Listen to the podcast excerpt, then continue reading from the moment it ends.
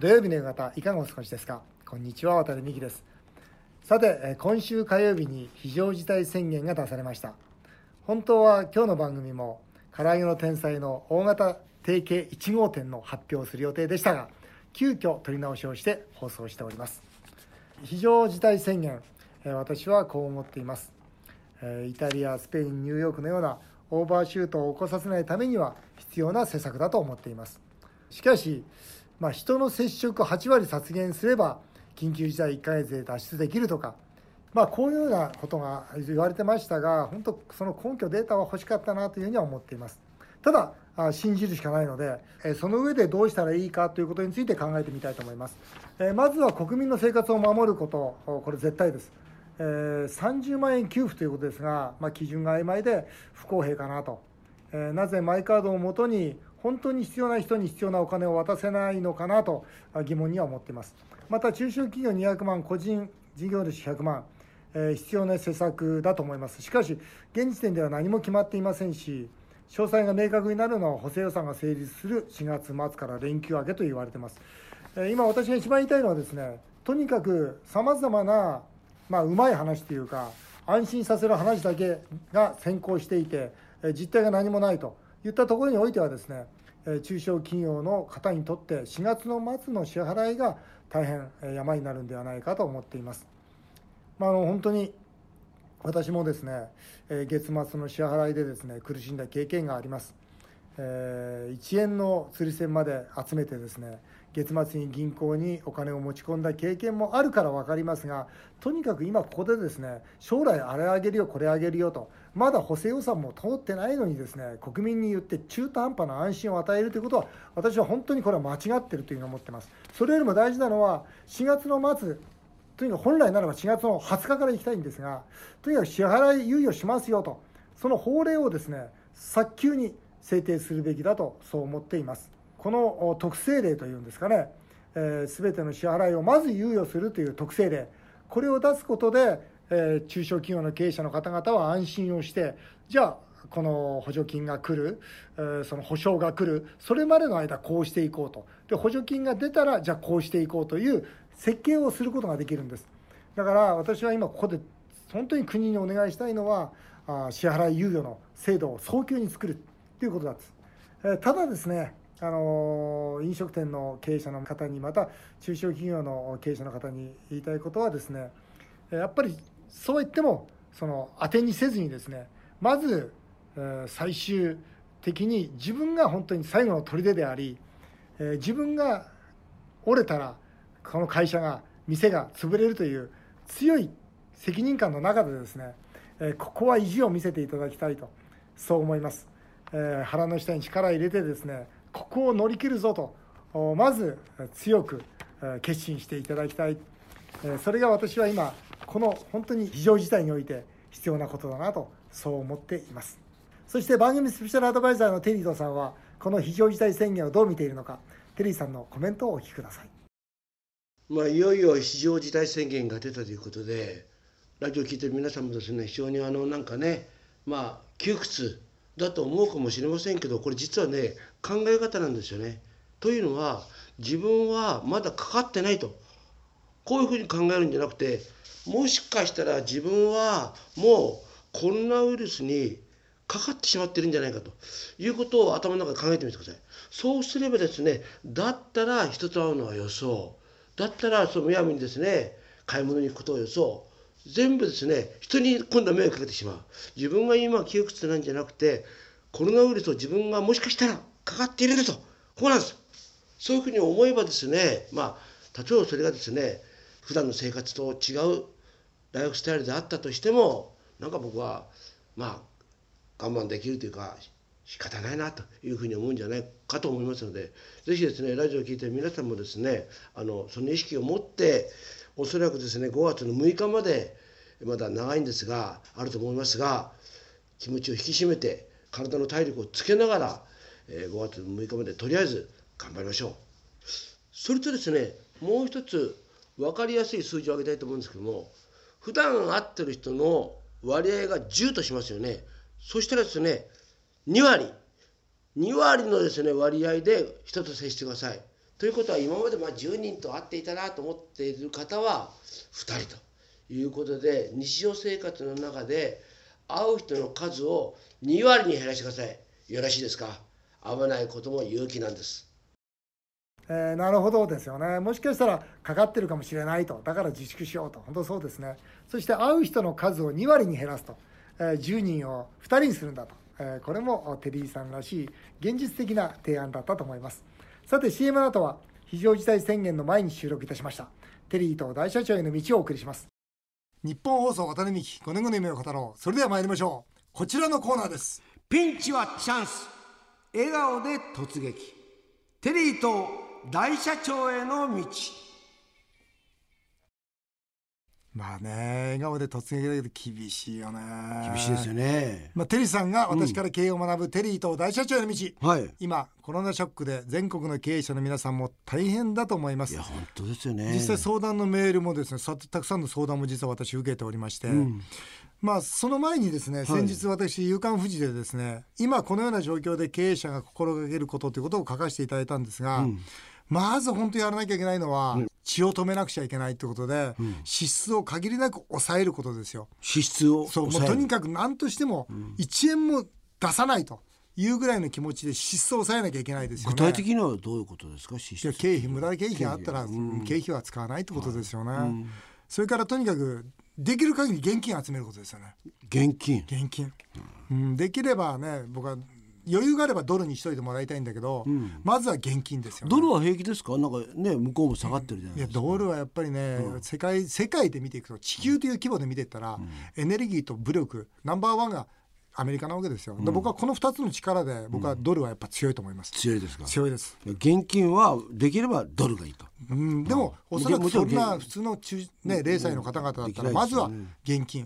あのよくね銀行さんがこんなこと言っていいか分かんないけども銀行さんがいいですよと枠作ってきますよと、ね、あなたのところには例えば1000万枠作ってきますから必要な時言ってください。っていう関係って結構あるんですよ、だけどもいざとなったら銀行枠なくなりますから、そういう時は分かりましたと。今枠あるんだったら今使わせてくださいと。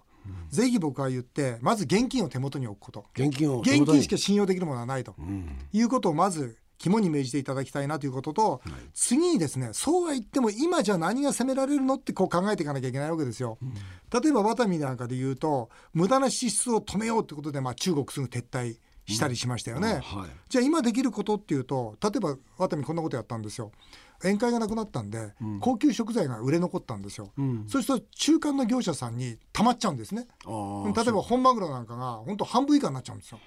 でもそれでも半分以下でも買ってもらえばその会社さんはお金が回るからありがたいんですよね、うん、だったらじゃあいいですよとうち引き取りますよと、でそれをもっと安く1本普段700円かな690円で売ってたものを100円で出してああこれも話題になりましたね。そうです100円でマグロ出しますよと、うん、本マグロですよと、うん、いうことで出させていただいて、うん、お客様は喜ぶじゃないですか、で買ってもらっちゃう在庫なくなったら喜ぶじゃないですか、でうちもじゃあ100円でも大相撲にはしますよ、だけどもマグロだけ食べて帰んないですもんね。ああなるほど、そうするとうちも得しますよね。だからみんなが得するような、こんな状況の中でこういう状況の中でそう。どう知恵を使って頑張るか、ね、今だからこそできること、それ考えなきゃいけないと。い。うことと、はい、僕はもう一つね余裕があってもなくてもその次、なぜならばコロナ終わりますから。うん。うん、絶対コロナが終わった時にどう攻めるのかと、うん、コロナ終わった時っていうのはもう一回スタートラインなんですよ、うん、要はどの会社さんも、そのスタートラインに準備しなくちゃ。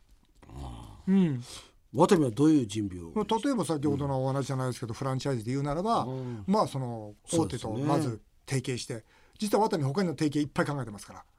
うん、もう次から次へと、うん、もうこれ準備ですよ、うん、それとやっぱりこの中においてもまあ4月オープンさせていただきますけど焼肉のですね、うん、もうとんでもない和牛のお店オープンしますよ。まあ最初は多分、うん、それはそんなはや流行んないと思います、うん、こういう時期ですから、うん、でもコロナが終わったらですよ。その焼肉屋はドーンといきますよ。いやいいね。だから今からそのできること準備することってのは僕は大事だとそう思ってます。これ3つまあ、経営者に今してほしいことですよね。はい、でしちゃいけないことっていうのは何ですか？しちゃいけないことは？やっぱり慌てること慌てちゃうんですよこういう時って。完全に僕は慌てるタイプですね。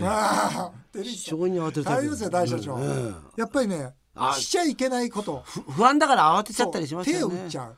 手をじゃあ手を動かないっていう手段が実は非常に大事で。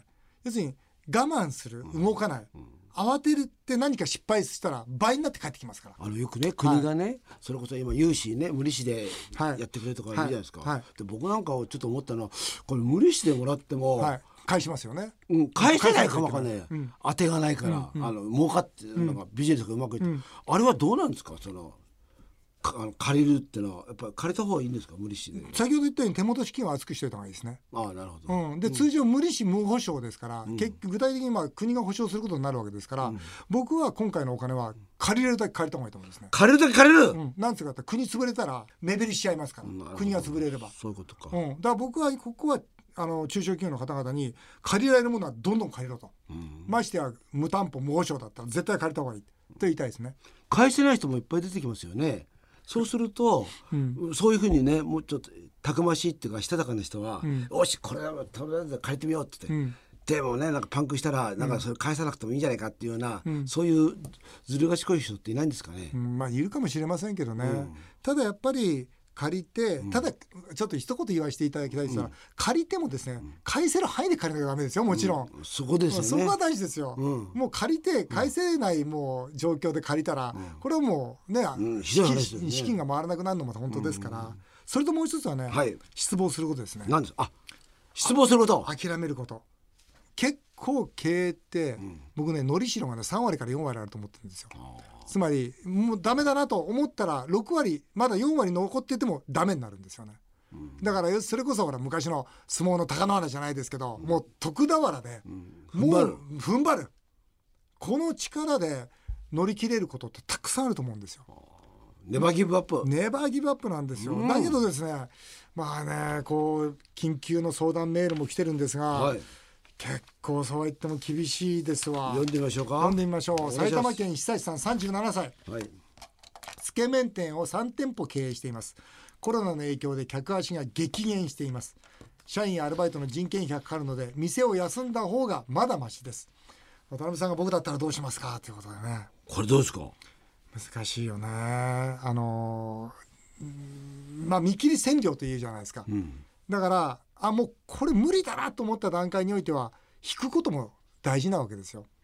もちろん。この場合引くっていうとどうするんですか、店を畳むって畳むってことでしょうね。畳む、うん。店を畳むという選択肢はもちろんあると思いますね。ただ休んだ方がマシだとしてもですよ。休んでどこまで休めるかって今度考えとかないと、そうですよね、今なら休んだ方が今日一日は休んだ方がマシだよと、でもいつまでお金が持つのと言った時にじゃあもう2ヶ月しか持たないなと思った時にじゃあこのコロナ3ヶ月続くなと思ったら今やめた方がいいですよね。傷は小さいですよね。まさにうちの中国の撤退と同じなんですが、まあ、どこで見切るかということだと思いますね。ただね見切れないんですよこれまあそうだよね。見切れないんですよ。3店舗で37歳で経営しててよしじゃあここでねよしじゃあ見切ろうと。じゃあ2000万円。自分で背負ってさあ3店舗撤退してさあ 2000, 点2000万円もう一回借金背負ってもう一回スタートしようってなかなか思えないわけですよ。勇気もいるし決断な。んそうなんとかここでなんとかしたいと。ね踏ん張りたいと思いますよね。と思いますよね、まあ、これも次の方も同じなんですね。世田谷区のエスコさん、昨年花屋をオープンしました開業資金で500万円借りました。その時は返済計画を作りました。しかしコロナの影響で仕入れたお花が売れない毎日です。まだ借金が485万円あります。国がお金を貸してくれるそうですが、借金が増えるのが怖いです。まあそうだみんなこれ先ほどのねテリーさん言った通り、ん。旦那はいつまでこの状況が続くかわからないのに借金を増やすのは恐ろしい。お前返済計画が作れるのかと言います、進むも地獄戻るも地獄です。アドバイスお願いしますと。いやこれも難しい問題ですよね。うん。うん。ただそのそれもやっぱり見通しだと思うんですよね、今お金を借りるどのぐらい持つどのぐらい持った段階においてどのその後の返済計画がこうやって作れるというそういう絵が描けるかってことだと思うんですよね。うん。絵が描けなかったらこれ以上お金借りちゃダメですよね。なるほど。耐える僕ね耐えるってことが経営においてはすごく大事だと思ってるんですね、僕自身何回も会社潰しそうになりましたから、で耐えるじゃないですか、耐えて耐えて耐えてその時にもう最後までダメだったらそれまでなんですよね。うん。でも耐えて耐えて耐えて僕の時はですよ、本当に幸運なことに銀行だとか取引先が助けてくれたんですよ、うん。もう分かったと。そうだったらじゃああと何億貸してあげるよとか何千万貸してあげるよという助けてもらったんですがただうんそうですね。耐えるギリギリまで耐えるということですよね。ただあのテイさん僕ねこれぜひリスナーの方に言いたいんですけどただ僕はその時耐えるにおいてのちゃんとなんていうのかな条件決めといたんですね。それは何かというと銀行以外から借り入れしないっていう。ああ銀行以外から借りたらそれこそきまあ金利がね。もうその後潰した後も人生終わってしまいますし、それからあとその倒産はしないって決めてたんですよ。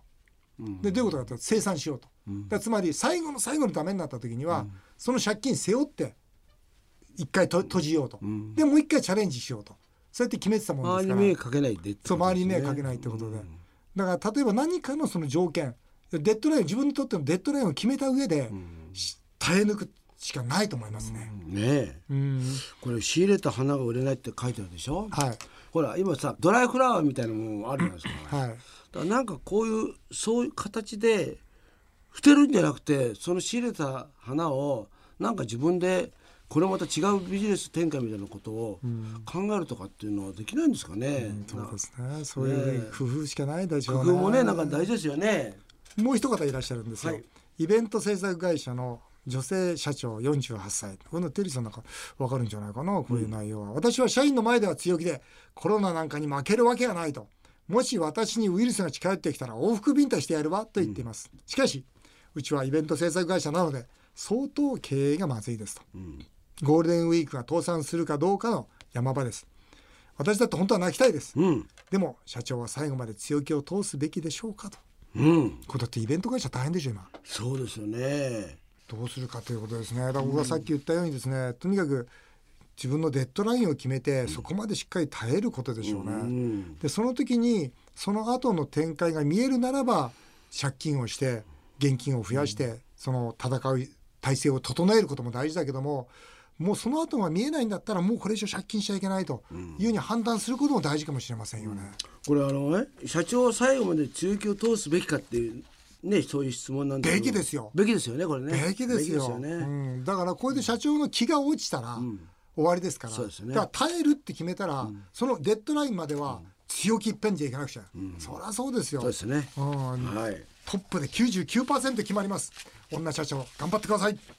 ということで今回は経済危機の時はこうするべきというアドバイスでした。全国の経営者の皆さん一緒に頑張っていきましょう。以上テリーと大社長への道でした。さあ続いてはメールを紹介させていただきます、えー八王子市のトミーさんです。カナダに住む55歳の実業家の男性が離婚した妻に財産を渡したくないと、現金約100万ドルを燃やしたそうです。すごいね。この男性同様です。ぜひコロナが落ち着いたらゲストに呼んであげてください。と 呼ばないよカナダから。最低ですよね。でもどうどう思います？その離婚した奥さんに、うん。まあ財産分与しなきゃいけないんだよね、うん。で渡したくないと。燃やしちゃう。よっぽど嫌いなんだあね俺全然こんなに理解できないな。うんだってわ離婚したら幸せになってほしいじゃないですか。かっこいい。えテリーさん時々かっこいいこと言うんだよいなやなんで？そうじゃない。だっていやそりゃそうだよな。自分が幸せにさせてあげられなかったんだかそうだよらね。かみさんによく言ってますよ。なんて？あ財産持ってっていいからって。財産？うん。全部？うん。全然いいよ俺って、本当ですか、うん、あれ生きていけるからって。あもうそれはテリーさん生きていけるよね。なんかそうじゃないですか。でも全然ないですね。これ100万ドル燃やすってなんかでねバカですよこいつ。バカですか、うん。じゃあ番組呼んじゃダメですね。ダメですよこれ。うんじゃあ番組呼ぶのやめましょう。はい。横浜市のミキさんって僕も横浜市のミキですよね。雑誌に七里ヶ浜にあるテリーさん伊助のお魚が美味しいお店が紹介されてました。そうです。何ですか？これね、うん。お魚亭っていう。へえ。ここはもうね七里ヶ浜。うん今度行きましょうよ行きましょう最高の美味しいですよ本当に？必ず帰るというかあそれ寿司屋さん？何？お寿司屋さんとあと、イワシ料理が美味しいイワシ？はいあ好きだな。はいで聞いたな。テリーさんは女性だと浮気するのに、飲食店は浮気せずに通い続けているところが多いと聞き意外です。そうなんですよえー、渡辺さんはどういう派ですか？どうぞ僕はやっぱ行きつけって大体決まっちゃうな。浮気派じゃないんですか？浮気もしないしねつまんない男だよね。本当に。仕事ばっかりしてて。褒められるんならわかるけどなんで怒られなきゃいけないの？つまんない。何が楽しみなの？だってこっち一夜帰るとアコーディオンでしょ？そうだよアコーディオンアコーディオン書いててでなんか昼間はさ偉そうなこと言ってるでしょ？そうそう。どこにあれがあるの？うんどうしようかな、ね今日はさ話違いますけど、はい。時計新しいよね。そうちょっと新しい、うん、あ茶色い時計ねたまたまあの息子にやっちゃったんだ、うん。うん、だから茶色い時計ないなと思って。でこうあのなあんじゃないですか、ロレックスって会社の、こうカタログバーって見てたら、あこれがいいやと思ってこれ買ってこいっつって。またそんな偉そうなこと言った。その時に、うん。でもこれをしていくよね、家帰るじゃない、うん。